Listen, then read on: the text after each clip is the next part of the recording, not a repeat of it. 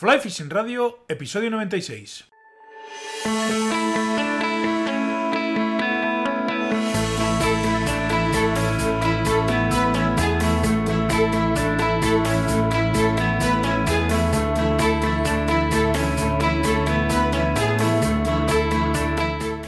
Bienvenidos a un nuevo episodio de Fly Fishing Radio, el primer podcast de pesca con mosca en español. Soy Miquel Coronado y durante la próxima media hora vamos a hablar de pesca con mosca. En el apartado merchandising de la tienda de waterpeople.com tenéis una serie de productos con el logo del pez con auriculares de Water People y tengo que deciros que estoy especialmente contento con la calidad de los materiales, con la calidad de las impresiones y sobre todo con los tiempos de fabricación y entrega. Eh, llevo algo más de una semana usando la sudadera y es una pasada. Ahora que ha llegado el frío, pues prácticamente me la quito solamente para dormir. Eh, estoy muy contento, muy muy contento y es material de primera calidad y que os va a sorprender. Así que si os apetece y queréis, pues lo tenéis a vuestra disposición, como os he dicho, en waterpeople.com barra tienda en el apartado de merchandising.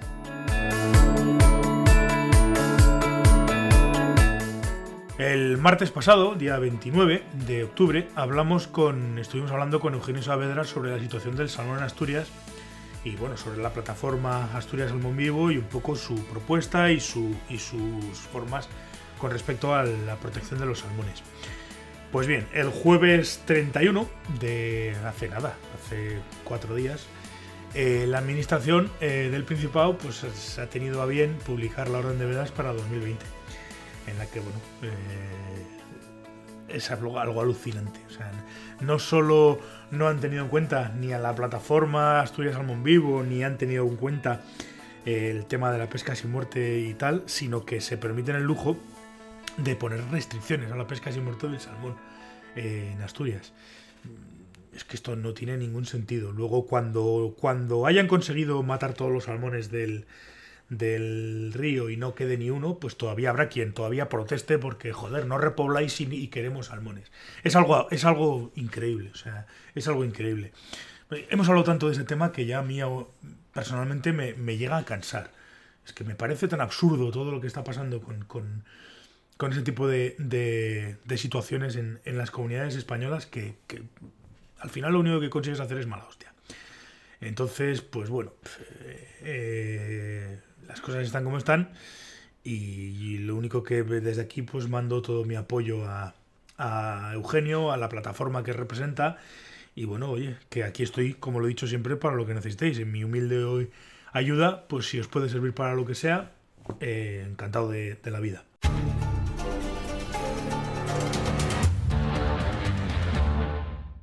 Esta semana vamos a tocar un tema que tengo pendiente hace bastante tiempo y es uno de los temas más eh, solicitados por parte de, vosotros, de los oyentes, y tiene que ver con el tema de la organización de los viajes de pesca. Eh, entonces, pues dándole vueltas a cómo podía plantear este, este tema tan interesante, pues no se me ha ocurrido mejor cosa que coger el teléfono y llamarle a Varo, que lo tengo al otro lado, lo que no sé es dónde está, si está por estos mundos de Dios o pescando por ahí por, por a saber por dónde o lo tenemos en casa. Y voy a llamarle y hablamos un ratito de viajes, de organización, un poquito de pautas sobre, sobre qué puede ser lo interesante y qué es lo que a la gente más os puede interesar o nos puede interesar sobre viajes.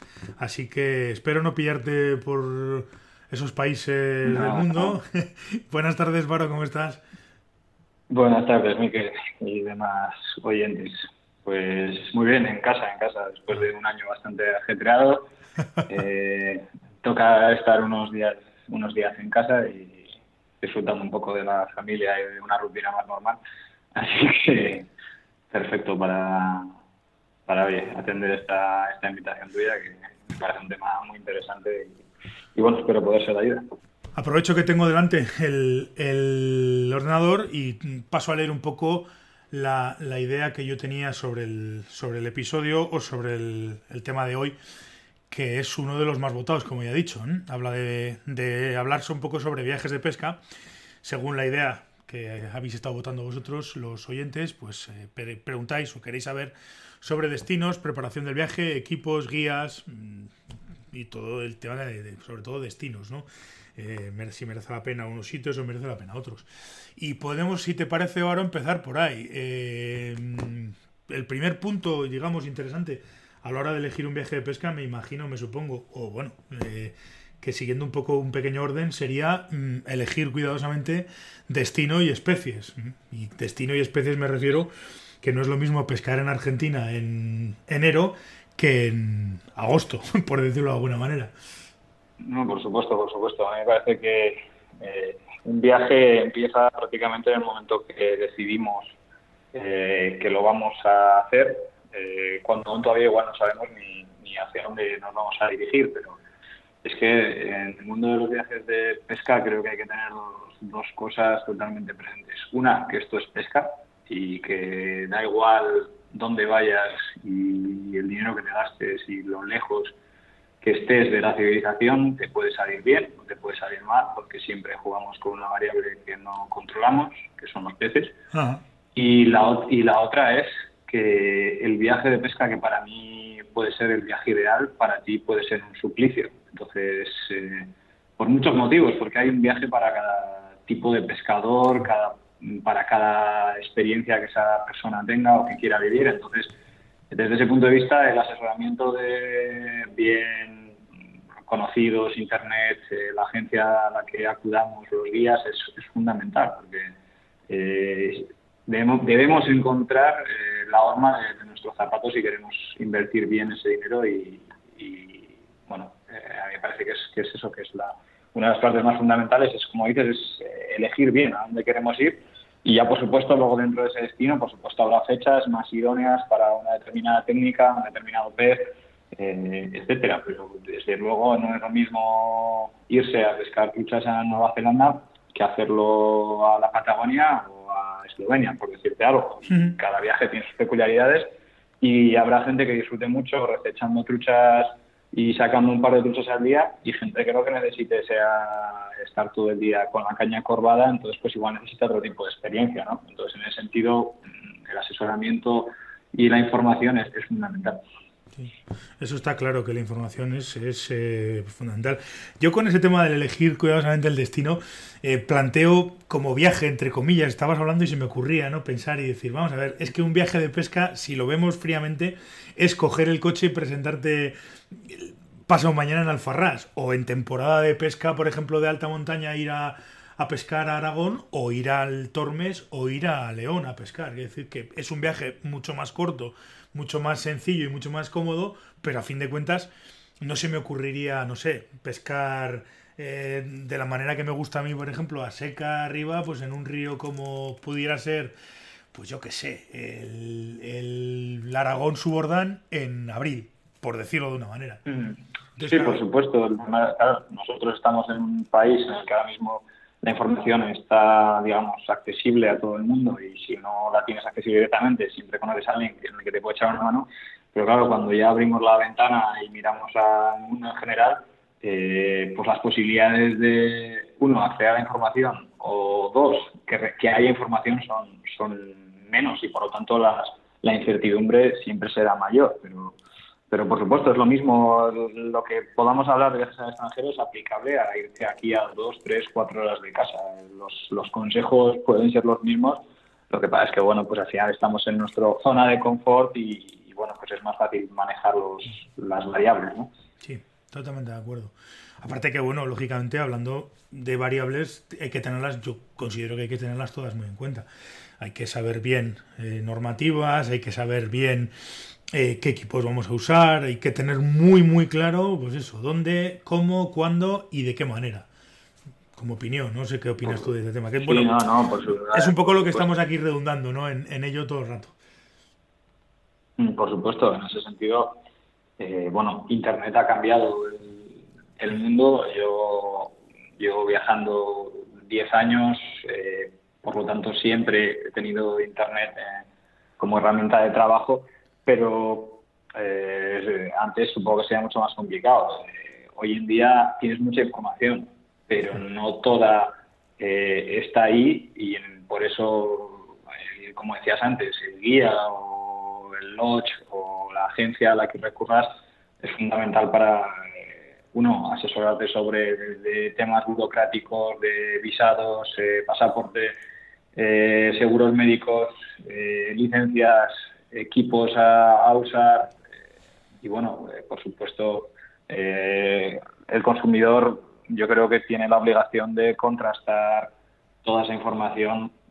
Me parece que es un ejercicio sano, es decir, no, estoy diciendo a la gente que no se fíe de lo que le digan, pero por supuesto viene bien contrastar las informaciones, pues porque igual alguien pretende ir a pescar, como has dicho, a seca a un destino en particular y pues resulta que igual no es la mejor opción y es mejor contrastar todas las informaciones posibles porque porque cuanta más información tengamos más vamos a asegurar eh, el éxito del viaje. Así que yo siempre recomiendo a la gente que prepare los viajes con muchísimo tiempo que cuanta más información es poder son posibilidades. Así que cuanto más tiempo dedique a, organizar el viaje a ponerse en todas las situaciones que se pueden dar allí desde situaciones de pesca a situaciones ajenas a, la misma, eh, más va a disfrutar de la experiencia, porque al final lo que va buscando la gente a otros países es, son experiencias, son peces, pero son experiencias distintas. Y un viaje que es un viaje de ocio, si no está bien preparado, se puede tornar en una, pesadilla. Y en parte, eh,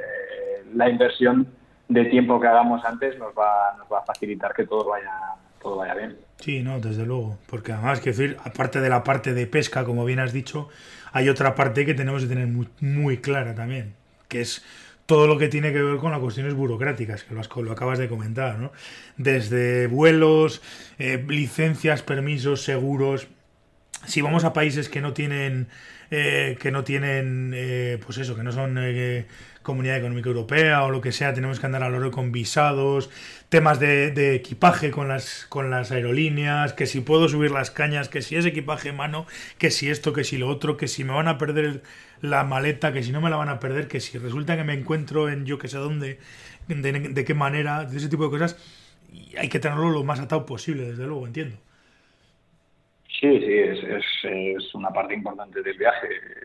Por ejemplo, tema del seguro médico no es ninguna mala recomendación que la gente, uno, si tiene un seguro médico privado aquí en España, les dé un telefonazo para decirles que va a estar en un determinado país en un determinado periodo de tiempo. Generalmente muchos seguros eh, cubren cierta cuantía en el extranjero, eh, te hacen un documento y estarías cubierto en caso de tener algún percance, o bien contratar alguno de los seguros que hay por internet de viajes de salud, bueno, que nunca viene mal. Eh, pongamos que estás en Australia y te partes un tobillo, pues bueno, la sanidad en algunos países es privada y las facturas son cuantiosas, pues mejor ir con, el tema atado en caso de que pase. Lo mismo con los equipajes, pues bueno, eh, recomendaciones, tocar madera lo primero porque a todos nos ha pasado o nos puede pasar.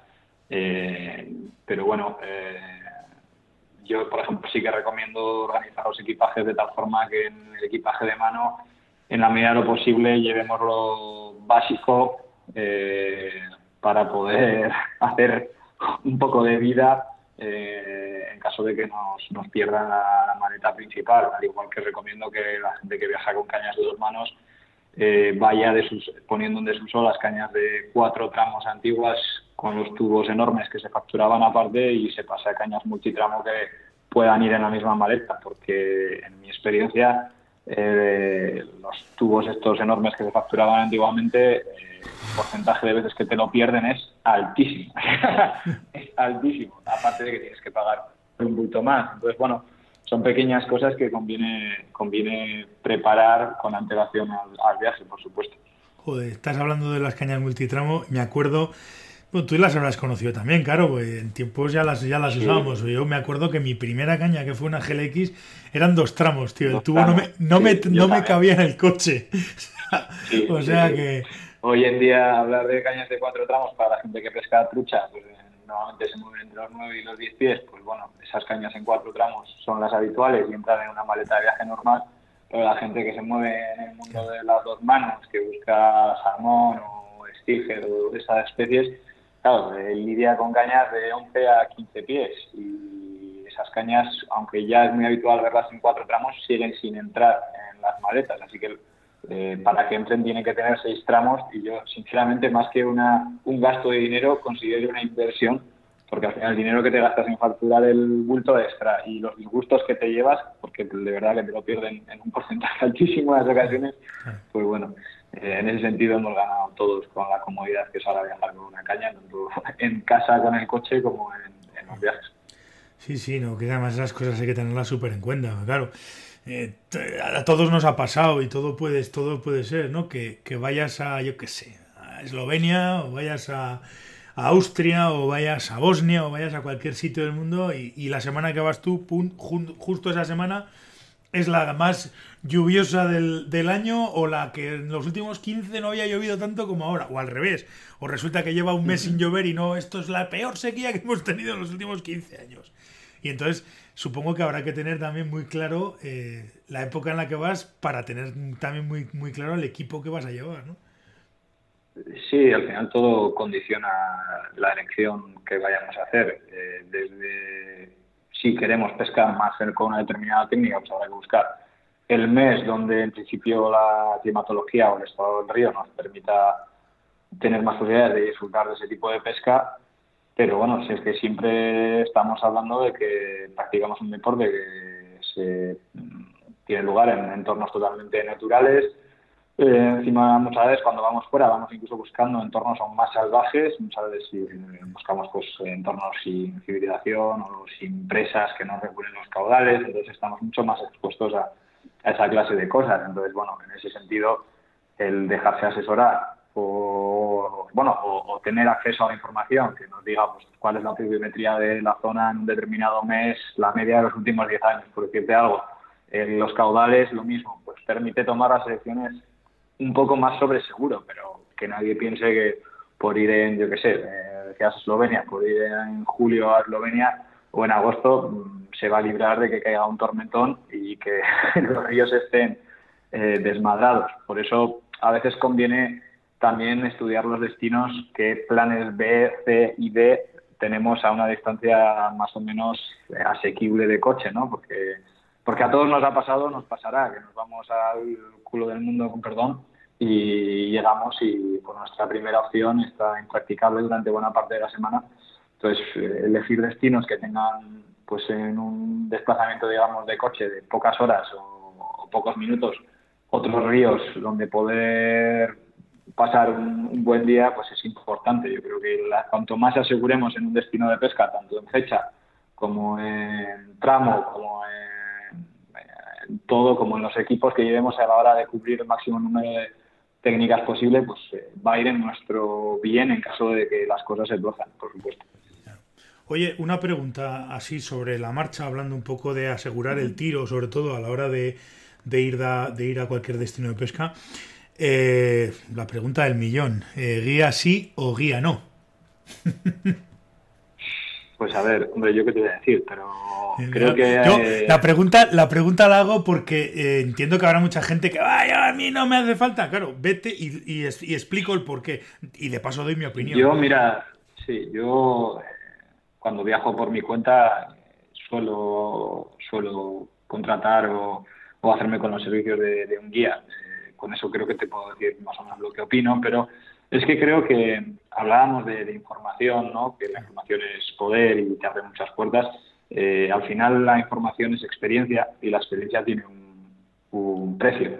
Eh, al final cuando contratas un guía eh, te está abriendo las puertas a sus 10, 15, 20 o los años que sean pescando un determinado destino, con lo cual digamos que te está cortando mucho el, periodo de, aprendizaje y de adaptación a un determinado río. Entonces, Claro, eh, si me dices, eh, voy a ir a la Patagonia seis meses, mm, pues te digo, bueno, pues igual no te cojas guía y ya, ya tienes margen de maniobra para pegarte los batacazos correspondientes y para ir tocando las teclas hasta que des con la buena. Pero por suerte o por desgracia, la mayoría de la gente cuando viaja pues no puede irse seis meses a un destino, lógicamente.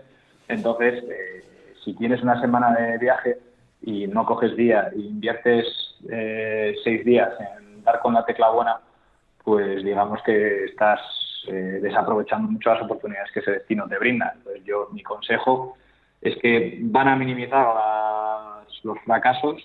El guía siempre te va a poder sacar una situación de pesca mala, porque en un buen día pescamos todos, pero en un mal día de pesca eh, esa experiencia que te te coja, te lleve a un sitio concreto donde, yo qué sé, eh, siempre carga menos el aire o siempre hay un corro de truchas, hablando de truchas eh, que están más activas o mil situaciones que se pueden dar, eso es lo que te hace. Y por supuesto, por encima de todo, eh, el buen guía es el que de un mal día de pesca hace un buen día de, río, pues porque normalmente los guías son gente súper interesante, la que se aprende un montón, tienen un montón de anécdotas y por encima de todo vas a, van a hacer que la experiencia de un, día de, río sea buena independientemente de las capturas. Así que yo siempre recomiendo que en la medida de las posibilidades económicas que tengan cada uno, invierta, porque es una inversión, en un guía, igual que recomiendo que inviertan en un instructor de lanzado o en un instructor de montaje o en un instructor de cualquier cosa, porque lo que va a hacer es acortar el camino para llegar a, esa experiencia que, él está poniendo a nuestra disposición. Al final lo que está vendiendo es su experiencia. Sí, sí, no, totalmente de acuerdo. Y además lo veo, lo considero imprescindible. Es un poco lo que hablabas, ¿no? Que al final eh, tienes que tener un plan B, C y a veces un D y a veces un E y a veces un F. Yo es una de las cosas que, me, que en mi experiencia personal y en mi y en mi y en mi, en mi sí, sobre todo en mi experiencia, en, la forma que yo hago las cosas, es una de las cosas que más me estresa. Supongo que a ti te pasará lo mismo, que es cuando viene un cliente y tenías un plan A y ves que dice, hostia, mm", y, vas al B, y vas al C, y vas a, y, claro, tienes que, que, marcar tuchos, entre comillas, porque al final el tío ha pagado y el tío quiere una experiencia de pesca interesante. Y no le puedes decir, no, mira, hoy no se puede pescar porque no hay ¿Por qué no? Porque los ríos bajan todos chocolate. Claro, eso, eso es lo que vale. Claro, el trabajo de día, el trabajo de un día es un trabajo muy complicado. también me puede ser otro programa interesante, ¿no?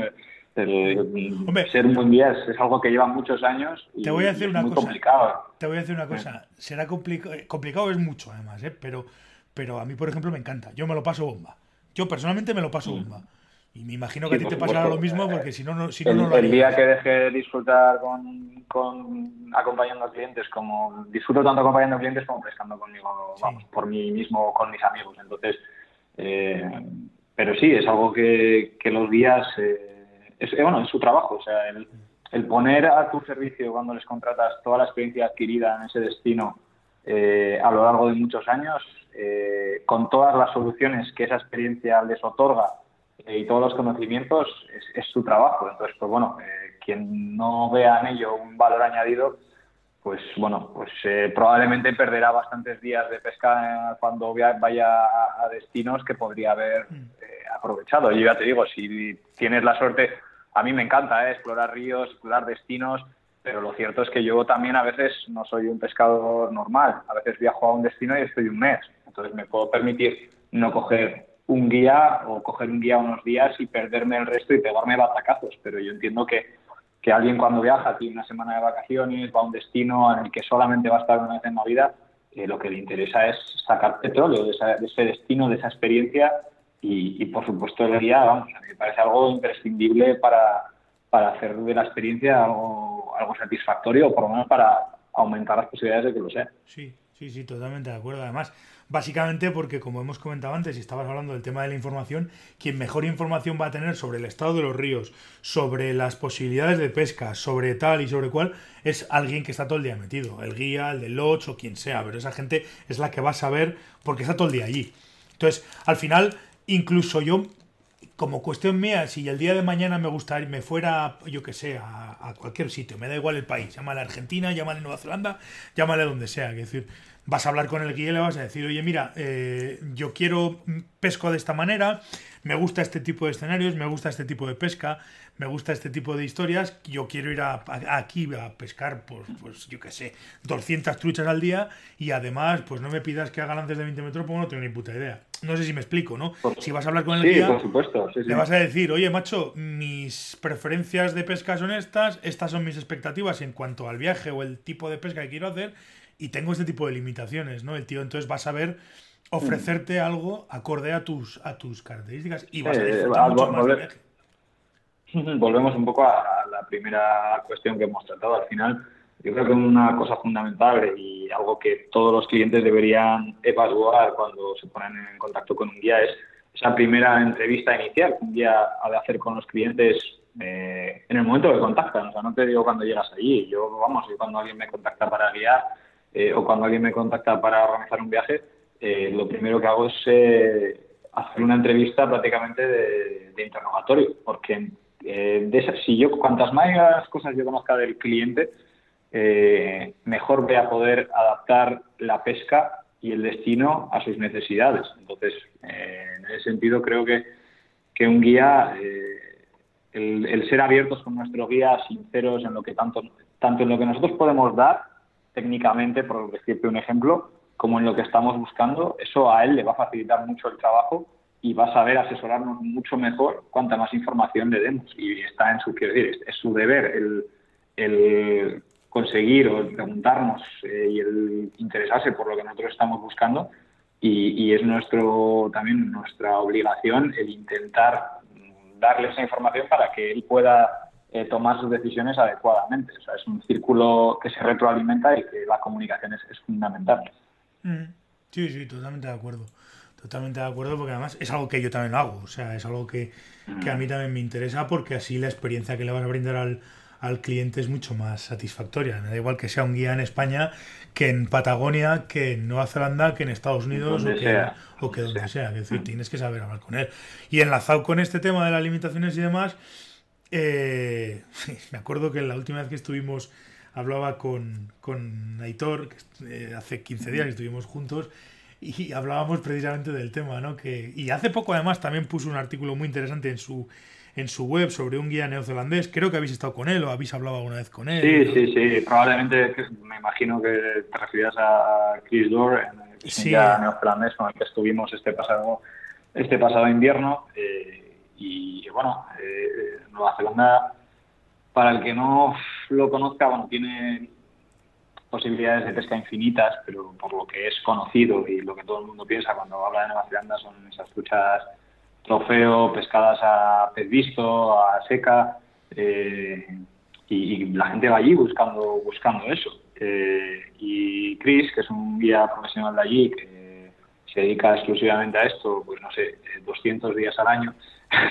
pues eh, es una persona que llegó a la conclusión eh, de que nada más terminar la entrevista de contacto con sus clientes, lo siguiente que hace es mandarles unas hojas de práctica de lanzado.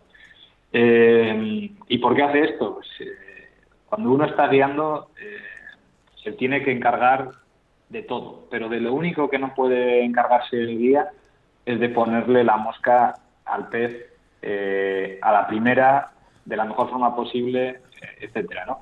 Eh, es decir, te pueden localizar el pez, te pueden decir lo que está comiendo, te pueden eh, decir dónde tienes que situar, cuándo tienes que lanzar, pero si no consigues poner la mosca eh, correctamente, no vas a sacar un pez. Entonces, las truchas neozelandesas son bastante exigentes, o a veces las condiciones que tenemos meteorológicas son bastante exigentes, y Christopher llegó a la, a la conclusión de que, bueno, de que lo mejor que podía hacer por sus clientes era recomendarles que practicaran el lanzado antes del viaje, porque si iban con esa práctica de lanzado hecha y sabían, se sentían seguros, pues yo qué sé, presentando con un bajo largo a 15 metros en condiciones de viento, etcétera, iban a maximizar las opciones de éxito, que al final es lo que él busca, que sus clientes pesquen, ¿no? Lógicamente. Entonces sí, es fundamental, es fundamental el, el, poner algo de nuestra parte. No pensemos que por contratar un guía eh, vamos a tener todo hecho. Eh, todos los guías nos hemos, eh, hemos tenido un cliente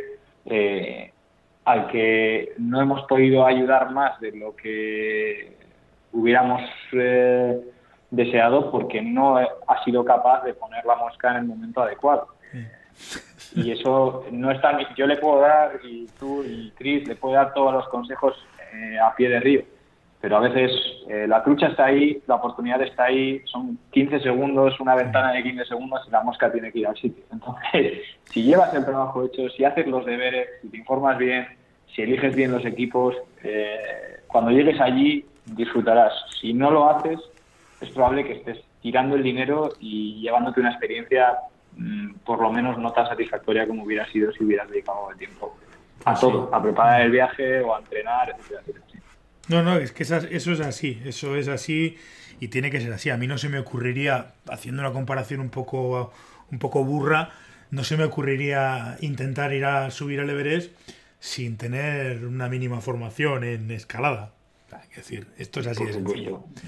es que esto es así de sencillo. A veces sí, eh, pescando a veces eh, pensamos que lo primero bonito que tiene viajar es que te, enfrentas a situaciones que están fuera de tu área de confort. Y quiero decir, a veces uno se puede sentir un gran pescador en el río al lado de casa, porque lleva toda la vida pescando allí, tiene dominado eh, todo, desde qué comen las cuando comen, cómo tengo que presentarles, pero cuando sales hay muchos ríos, muchas formas de pescar y muchas condiciones a las que no te has enfrentado. Entonces, cuanto más te prepares y más completo seas, mejor las vas a poder afrontar. Y, por supuesto, el lanzado es, parte de todo ello. ¿eh? Igual que puede ser parte de todo ello el estudiar eh, qué tipo de insecto o qué tipo de pez pasto comen los, yo qué sé, los muskis en, en Norteamérica. ¿no? Al final todo es preparación y si hacemos los deberes en casa, lógicamente nunca va, nunca va a ir en nuestra contra. No, no, totalmente de acuerdo. Por eso quería comentar ese tema porque me parece interesante. Es decir, que todos hemos tenido. Me parece, fundamental. sí, sí, no, no, por supuesto, por supuesto. Que todo y en determinados destinos, en determinados destinos, mucho más. O sea, viajes a Patagonia eh, con un viento de 120 kilómetros por hora, zumbando de una cabeza todo el día, fundamental. Viajas al Caribe a pescar agua salada, eh, tapón o macabí y los ves cruzar por el frente tuyo a 20 metros, eh, tienes una ventana de 20 segundos para sacar la línea y poner una mosca a esa distancia, eh, todo eso se entrena. Y puedes ir allí y tardar 5 o 6 días en adaptarte y en empezar a hacerlo más o menos bien, o puedes dedicar unas horas antes del viaje. Eh, por eso lo mismo, diálogo con tu guía, diálogo con, con la persona de contacto que tengas allí, oye, qué situaciones de pesca me voy a encontrar, tengo que lanzar lejos, no tengo que lanzar lejos, va a hacer viento, no va a hacer viento, eh, y eso nos va a ayudar tanto a elegir los equipos como a prepararnos nosotros como pescadores. Sí, sí, sí, en ese aspecto te digo que es totalmente, totalmente de acuerdo. Al final, ¿de, qué vamos a hablar? Quiero decir, tú y yo al final tenemos... Eh, nos gusta también el tema del lanzado y, es algo que, practicamos habitualmente y, y, es algo que por, por, lo que tenemos cierta debilidad, ¿no? Pero pero es que, claro, yéndote ahí a pescar, que vas a pescar a Nueva Zelanda, te vas a la otra, a la otra esquina del mundo, te gastas un pastizal en, en, en plantearte, llegas allí, te ponen, te dicen, mira, tienes que poner la mosca en esa posición a esta, y tienes un lance. Y te pones ahí a hacer y dices, no, no, para, para, que no, que no estás pescando. Sí, y bueno, y tengamos, tengamos en cuenta que aunque lo prepares, hay una cosa que nunca, y, gracias a Dios que es así, ¿eh? o sea, por eso, eh, por todo supuesto. esto, todo, todo esto con un aro bien en el césped o bien en, yo qué sé, en el escenario donde puedas entrenar, es muy, a veces es muy fácil, pero cuando llegas ahí y tienes la trocha de tus sueños delante o te está cruzando un tapón de 50 kilos por delante o cualquier cosa de estas que nos podamos, con la que vamos soñando, eh, como no lo hayas entrenado, eh, incluso entrenándolo a veces es difícil porque la adrenalina es, nos afecta a todos y de hecho ya digo que es que es una bendición porque si no te pones nervioso el día que, que tienes esa escena que has estado soñando o, la que vas buscando, mal.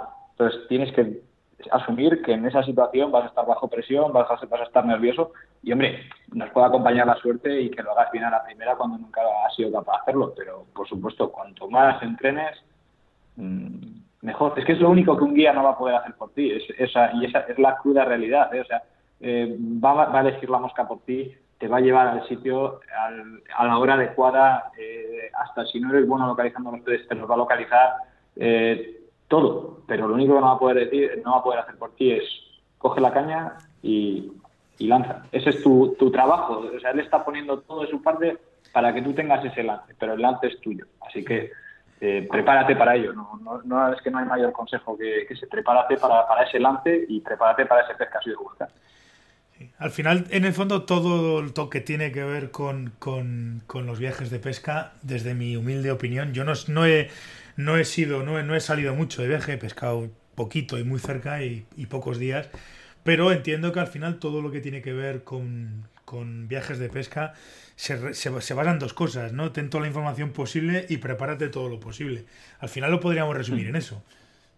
Sí, por supuesto. Prepárate para lo esperado y para lo inesperado. por eso te digo. y eso, y a mí me parece que, que, viajar es algo muy, muy sano, no solamente para pescar, ¿eh? o sea, nos abre eh, las puertas de otras formas de ver la vida, nos abre Eh, la mente nos enseña otras especies de peces que no tenemos aquí, nos enseña otras formas de pescar, eh, pero si queremos que todo salga bien el máximo número posible de veces, pues hay que prepararse o bien pues eh, contratar a alguien que ya haya hecho ese trabajo por ti, porque lógicamente pues eh, si lo dejas todo en manos de una persona muy competente que lleva años pescando, viajando a ese destino, pues bueno, pues ese, ese trabajo de investigación que estábamos hablando ya lo ha hecho él, entonces solamente tendrás que tener una conversación con él para preguntarle todos estos temas. Si no, lo vas a tener que hacer tú. A mí me encanta hacerlo, pero bueno, eh, en cualquier caso hay que tener el tiempo posible para para hacerlo y, para prepararse, entrenar y evaluar todas las situaciones de pesca que nos vayamos a encontrar. al final es, es como lo has dicho, es como irte a dos horas de aquí, pero la información, cuando te vas a 12 en vez de a 2 eh, y coges un avión, la información no es tan fácil de obtener y las variables a las que te enfrentas son exponencialmente mayores, entonces pues necesitas mucha más preparación. No, no, es que sean mayores, lo que pasa es que te pillan en vez de a dos horas de casa a 12. o sea, en vez de, en vez de, a, en vez de a 300 o a 150 kilómetros, pues te pillan a, a, a 2000 o a 3000. y, a veces no, y a veces no tienes una tienda de pesca cerca. Claro. bueno, Esa es la historia. es que no, tienes. Me acuerdo, me acuerdo ahora que estábamos hablando de estas cosas y tal, y llevo todo el día pensando, o sea, todo el rato de la conversación acordándome de una anécdota que me contaban, no, me contaban hace muchos años unos amigos de un conocido que habían ido a pescar a Mongolia. Y claro, todo está de puta madre y dices, jo, qué guay, Mongolia, y los timer y no sé qué y no sé cuántos. Pues aquel viaje, es decir, todo lo que pudo salir mal, salió mal. Y encima, en Mongolia, allá, en, en medio de la estepa, que aquello es, pues, poco menos que eso, pues, estepa. Se les, se les cayó un tío el caballo, se rompió tres costillas y tuvieron que devolverlo a Ulan Bator y gracias a que pasó un helicóptero del ejército y se lo llevaron, que si no tenían que volver a caballo, se pegaron, bueno, o sea, un auténtico desastre. Claro, luego le preguntabas, bueno, ¿y, y qué? ¿Cómo? ¿Y esto qué? Y te miraban como diciendo, pues, pues esto es lo que hay, tío. Y había cosas que decías, pero ¿qué habéis ido? ¿A, los confines del mundo? ¿Habéis ido a pescar? ¿O, o, a dónde habéis ido? ¿Qué es esto, macho? Porque era alucinante. Cuando te contaban las historias de aquel viaje, era para flipar aquello a veces, eh, cuando, bueno, por supuesto, lo que se puede pasar en Mongolia o, en cualquier otro lado. Sí, sí, pero... pero a veces, eh, sobre todo, lo que yo me encuentro más a menudo con clientes o, amigos que viajan eh, es la gestión de expectativas cuando haces un viaje es algo, es algo fundamental. Ah, eso, eso sí. hay, hay, gente que cuando sale a otro país y paga mucho dinero por por un viaje eh, piensa o se pone siempre en lo mejor.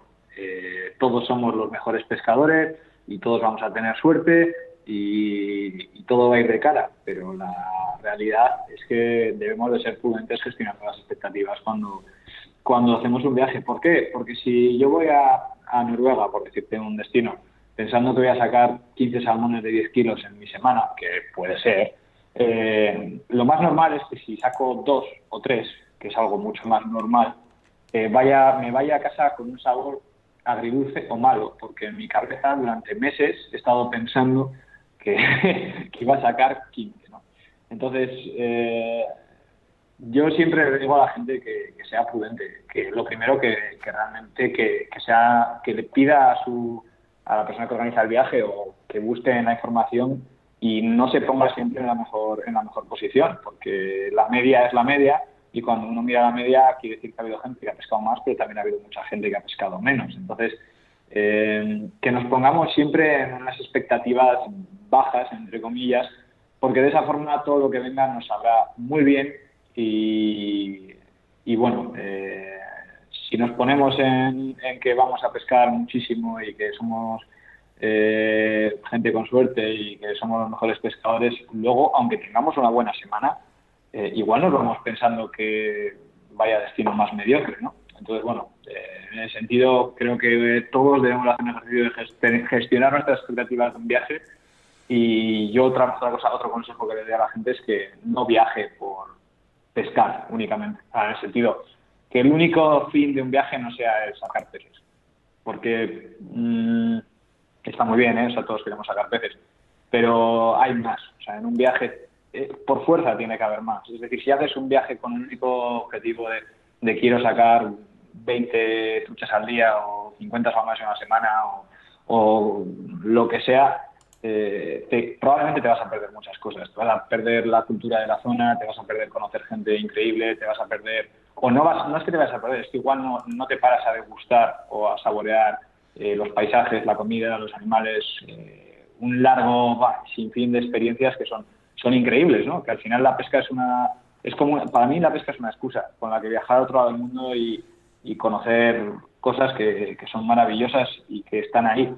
Entonces, si nuestro único objetivo en un viaje es sacar peces, eh, igual tenemos los ojos cerrados o no tan atentos al resto de cosas.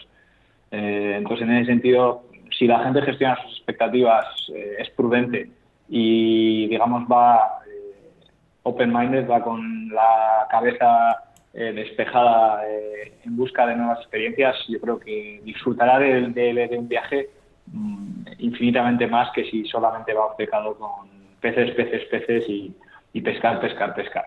Pero esto es algo subjetivo. ¿eh? Sí, sí, no. aun, siendo, aun siendo algo subjetivo, estoy totalmente de acuerdo contigo. Y es, además es una discusión, discusión entre comillas, es una conversación recurrente cuando, cuando hablas de viajes con la gente. Yo si me voy a pescar a no sé dónde, tengo que volver que me duela el brazo de haber cogido peces. Y hombre, depende. Depende de dónde vayas, depende cuándo vayas, depende con quién vayas, depende a lo que vayas. Es decir, que al final, por el mero hecho de que contrates. Yo, es algo que, lo hemos comentado muchas veces con mucha gente. Que contrates a un guía no significa per se que vas a pescar más. Significa que vas a tener más posibilidades de pescar, pero no que vas a pescar más, ni, ni que vas a pescar seguro.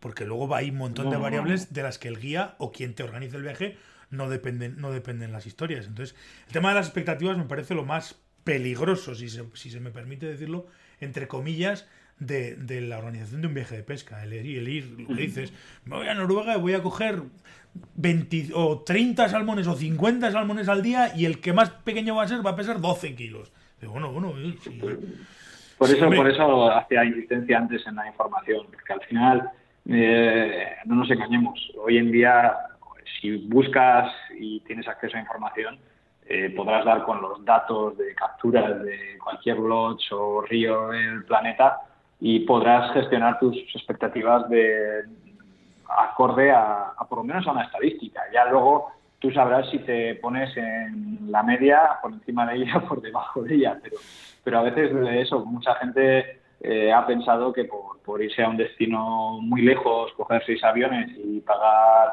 muchos miles de euros, eh, esto va a ser coser y cantar. Y por suerte o por desgracia la pesca es así. Es así aquí en España y es así en otros sitios. Lógicamente, cuando pagas mucho y vas a un destino top mundial, eh, una de las cosas que se pagan es la regularidad. Pero es que hasta en los mejores destinos del mundo hay semanas en las que se pesca muy poco, hay riadas, hay temporales, eh, los salmones no han entrado, eh, mil variables. Entonces, bueno, en ese sentido, creo que la gente que va teniendo experiencia eh, en viajes lo asume, pero un buen consejo para la gente que está empezando a viajar es eso, es, eh, aprender a gestionar las expectativas y disfrutar del viaje, porque hasta un viaje que se tuerce en materia de pesca puede ser un gran viaje y una gran experiencia. eso creo que, y sobre todo si lo compartes con, con buena gente, que, creo que también hace mucho. No hemos hablado de los compañeros de viaje. Eso, te iba, eso te iba, te lo iba, lo iba a comentar ahora, que decir que al final ese es otro de los temas, otro de los de los de los puntos casi casi críticos con el tema de la de la de los viajes de pesca o de, o de salir a pescar a, a, otro país o a otro sitio, es decir, con la gente con la que vas, porque eso, a una hora de casa todos somos muy tal y que cual, pero, pero en medio de la Patagonia, pues a lo mejor resulta que con que la gente tiene unas manías que luego dices, hostia, macho, pero si lo llevas a ver y es, es complicado. Es, es, yo creo que es una de las partes más difíciles del viaje, que es elegir los compañeros de viaje. Probablemente, probablemente, y más, más sabiendo que cuando se pesca, cuando la pesca va bien, normalmente todos somos muy amigos y todos estamos de muy buen humor, pero como hemos comentado, a veces la pesca no va tan bien.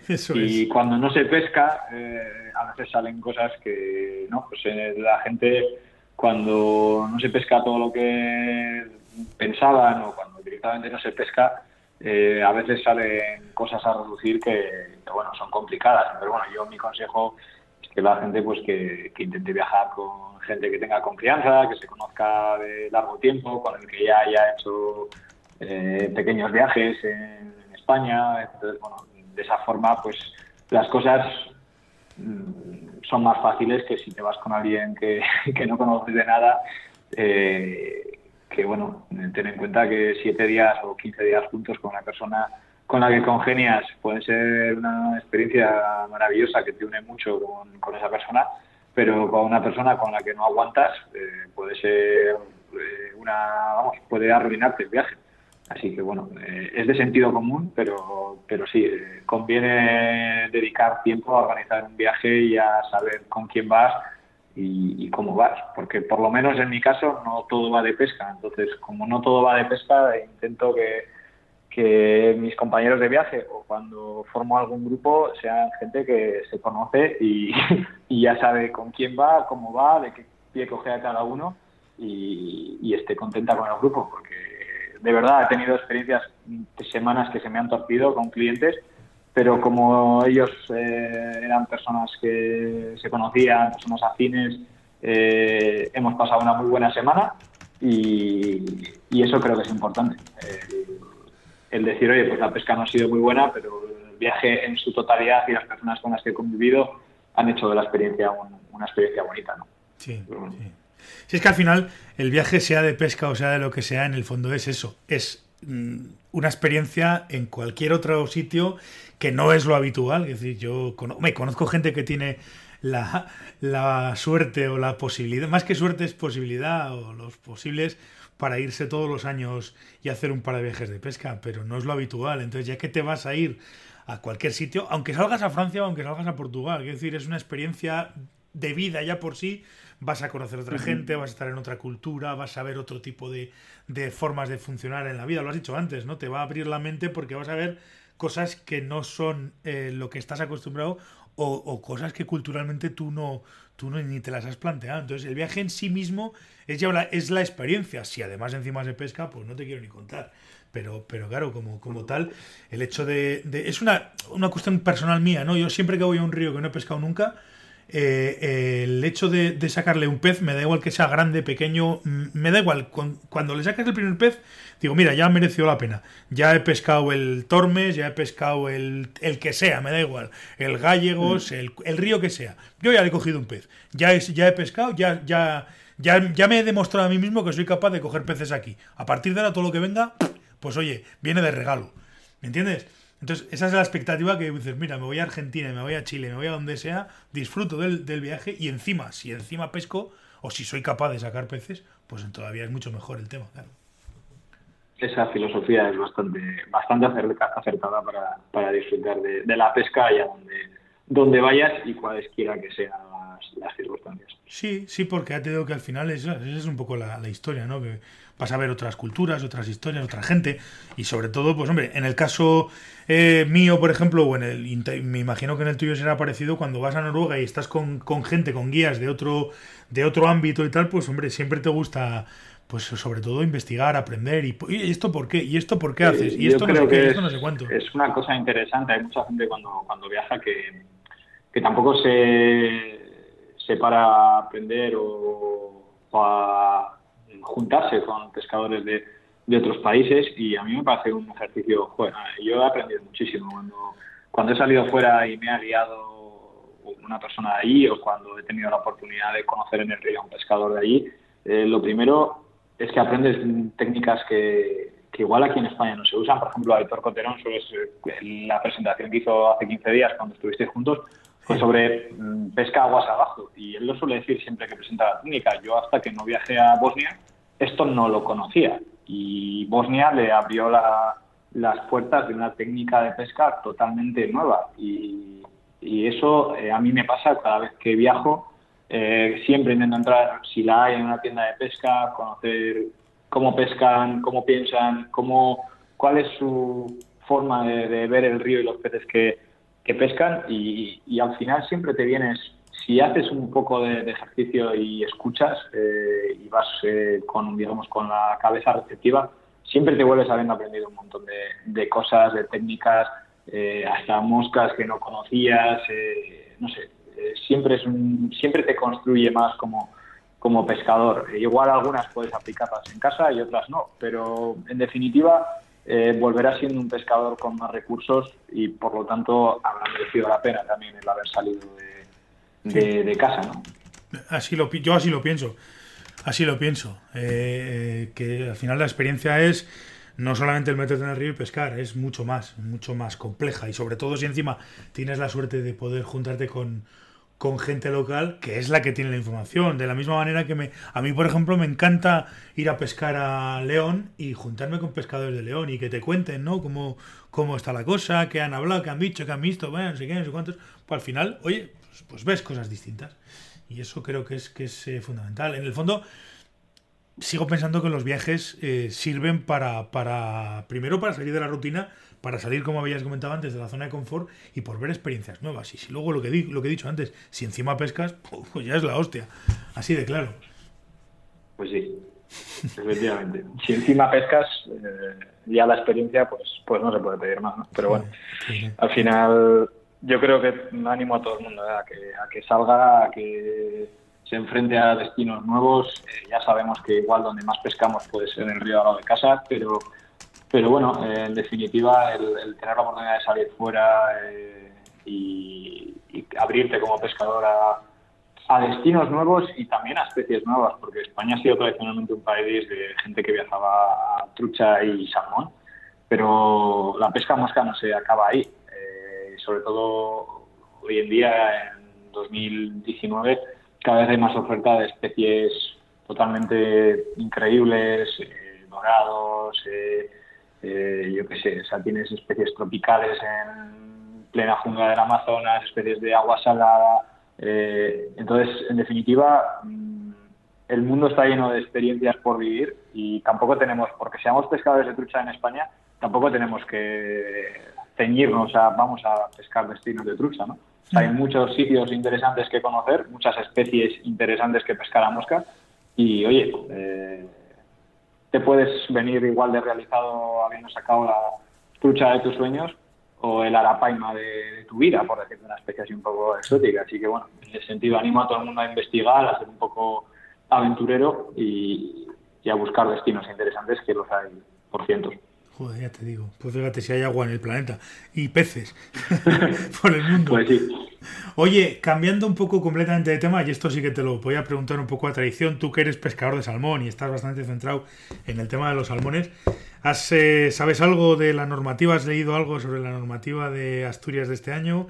Y la polémica que se ha formado y toda la historia de... Es que estoy flipando. O sea, sinceramente estoy flipando. Casualmente la semana pasada lo he comentado en la, en la intro del, programa. Mm. Hablé con Eugenio, con Eugenio Saavedra, de la plataforma de Asturias eh, Salmón, Vivo, mm, Salmón Vivo. Y dos días después, macho, ha salido la normativa de pesca de Asturias que me parece directamente una broma de mal gusto.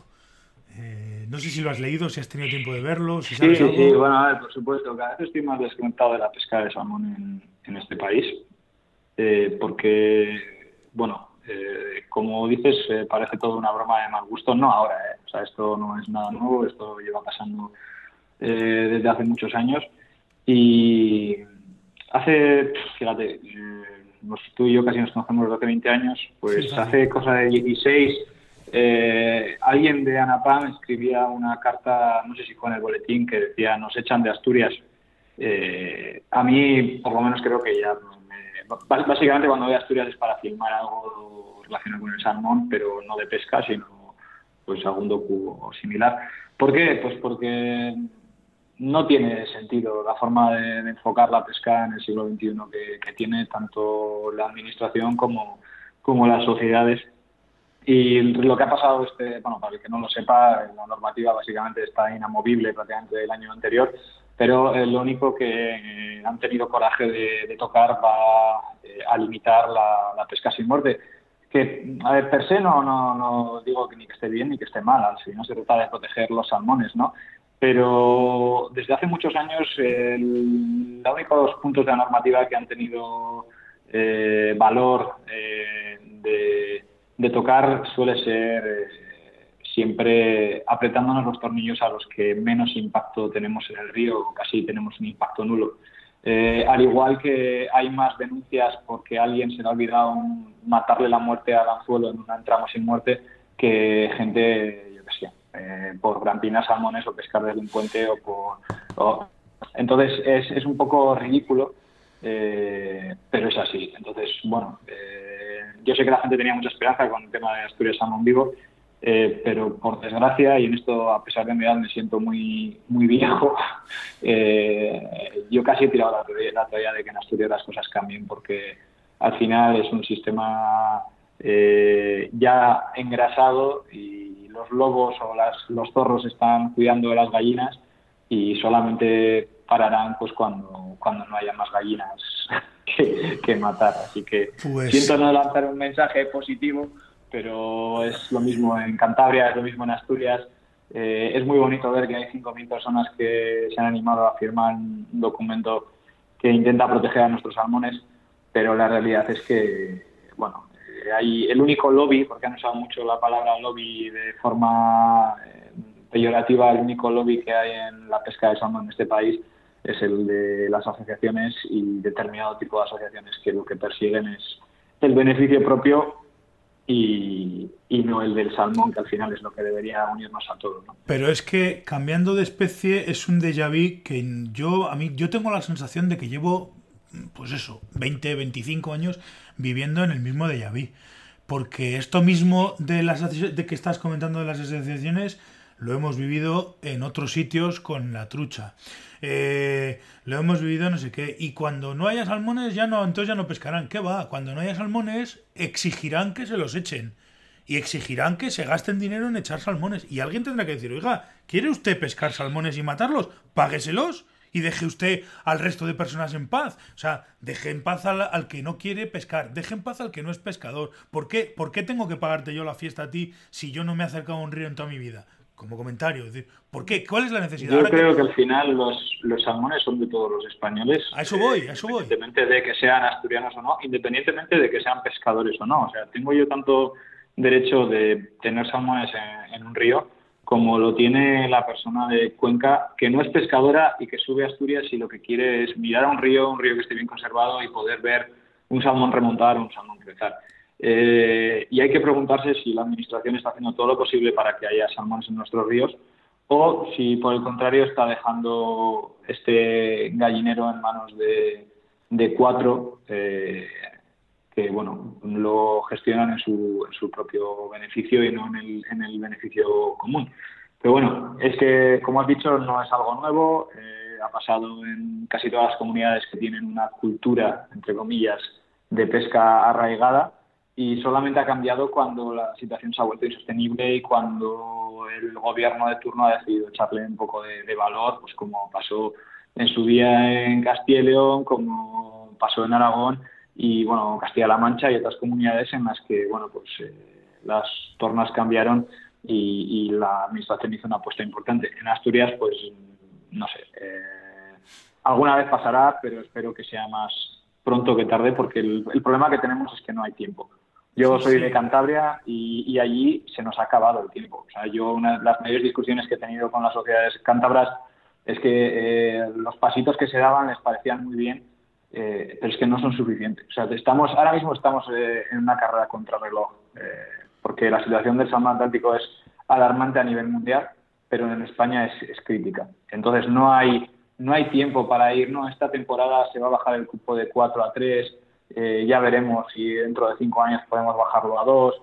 Eh, no, no, no, no hay tiempo para, para medias tintas. Hay que tener una posición clara al respecto y hacer todo lo posible, tanto a nivel de, de gestión de pesca como a nivel de conservación de ecosistemas. ¿eh? O sea, no, no, solamente hay que tocar palos en lo que hacemos los pescadores, también hay que hacer más cosas, por supuesto.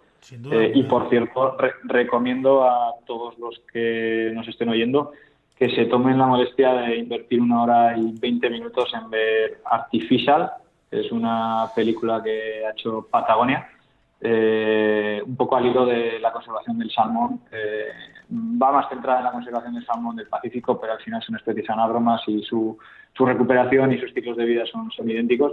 Eh, y se tratan muchos de los problemas que hay en España ahora mismo, como son las repoblaciones, las presas, el empeoramiento del, ecosistema, eh, la sobrepesca, eh, se ven reflejadas y se explica muy bien cuál es la postura eh, coherente ahora mismo. Entonces, bueno, si alguien tiene interés en, obtener información, como hemos dicho antes, la información es, es poder y la información es, mm.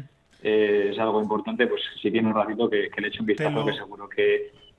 Te lo vi el enlace que pusiste ayer o antes de ayer mm. en, en, el Facebook y lo tengo pendiente para verlo. No he tenido tiempo para verlo todavía. Muy recomendable, Miquel. Toca temas que incluso a las personas, no los pescadores, o sea, el tema, por ejemplo, del salmón de consumo, el salmón de granja, es algo que a los pescadores de salmón nos puede inquietar más porque está destruyendo ecosistemas eh, alrededor de todo el mundo, pero también hay que saber lo que estamos comiendo. Consumidor de salmón de de supermercado, ahumado o fresco, tiene que saber lo que está comiendo. Y igual ve cosas interesantes. Eh, las administraciones que estén optando por eh, las repoblaciones como medida de paliativa eh, hmm. para, hmm. pues igual la gente se percata de que el impacto negativo sobre las poblaciones de peces salvajes es mayor y que encima nos estamos dejando muchos millones de euros en, en ello. Bueno, en resumen, se tocan temas que cualquier persona que tenga un cierto interés por el salmón, sea atlántico, pacífico, por cualquier especie de, pez, debería, debería saber un poco, porque lo hacen desde un punto de vista muy científico, eh, muy aséptico, eh, tiene imágenes algo duras, eh, también lo, lo, digo para que nadie se alarme, pero en definitiva es que es, una película bien hecha y recomendable para formarnos una opinión contrastada, por así decirlo. Pues lo dicho, lo tengo, lo tengo pendiente. Lo que voy a hacer también es poner el enlace, eh, por si alguien lo quiere ver, en las notas del programa. Como suelo dejar cosas y demás, pues lo voy a dejar en las notas del programa para el que lo quiera ver, pues, pues lo tenga fácil para encontrar. Está, en, está en inglés, pero bueno, se puede, como está en YouTube, se pueden eh, activar los subtítulos en, en inglés si alguien necesita ayuda con la con la transcripción porque bueno son nativos y hay acentos un poco difíciles de coger pero también se puede subtitular en, en español así que bueno no hay excusa. Y yo creo que a todo el mundo le, va a parecer interesante. La veré la tengo pendiente. Tengo que lo, vi ayer el enlace y, y, la tengo pendiente para ver. Así que eh, pues eso y lo veremos. Pues nada, eh, yo creo que hemos estado un rato hablando de, de tema de viajes y, de, y de todo un poco. Y sin más, darte las gracias por, por el rato que hemos echado. Como supongo que nos seguiremos viendo en alguno de los eventos o en alguna historia, seguramente este mes de enero en, en la que tiene o la que va iba a montar Aitor o que estaba comentando que quería hacer alguna cosa, pues seguramente nos veremos. Así que seguramente nos veremos y nada, pues soy muy agradecido por, por contar conmigo y por compartir este rato con, con todos vosotros y nada, pues hasta la próxima.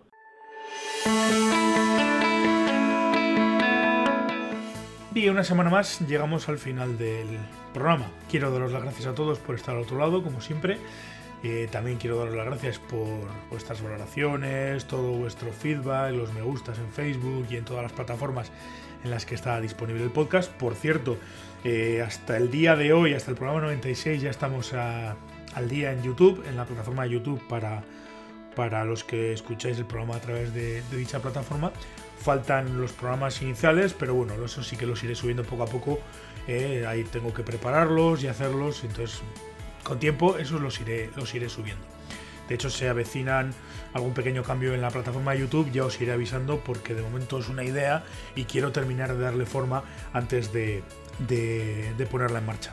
Eh, podéis dejar como siempre vuestros comentarios sobre lo que os ha parecido el episodio o sobre lo que queráis eh, comentar, eh, tanto en Facebook, vuelvo a repetir, como en los comentarios que están en la página de las notas del programa. Eh, si queréis poneros en contacto conmigo, pues ya sabéis lo que tenéis que hacer. hay un formulario de contacto en la página web, lo rellenáis, me mandáis el formulario del contacto que queráis. También hay un botón para si queréis conectar a través de, de WhatsApp. os atenderé gustosamente. Y nada más, bueno, lo último es eh, comentaros que si os apetece que tratemos algún tema en concreto en el podcast, como por fin he podido tratar el tema de esta semana, tenéis el apartado proponer temas también en la web, en el apartado Fly Fishing Radio, proponer temas. Y nada más, nos volvemos a escuchar el próximo martes aquí en Fly Fishing Radio Hasta entonces, como digo siempre, portaos bien y sed buenos.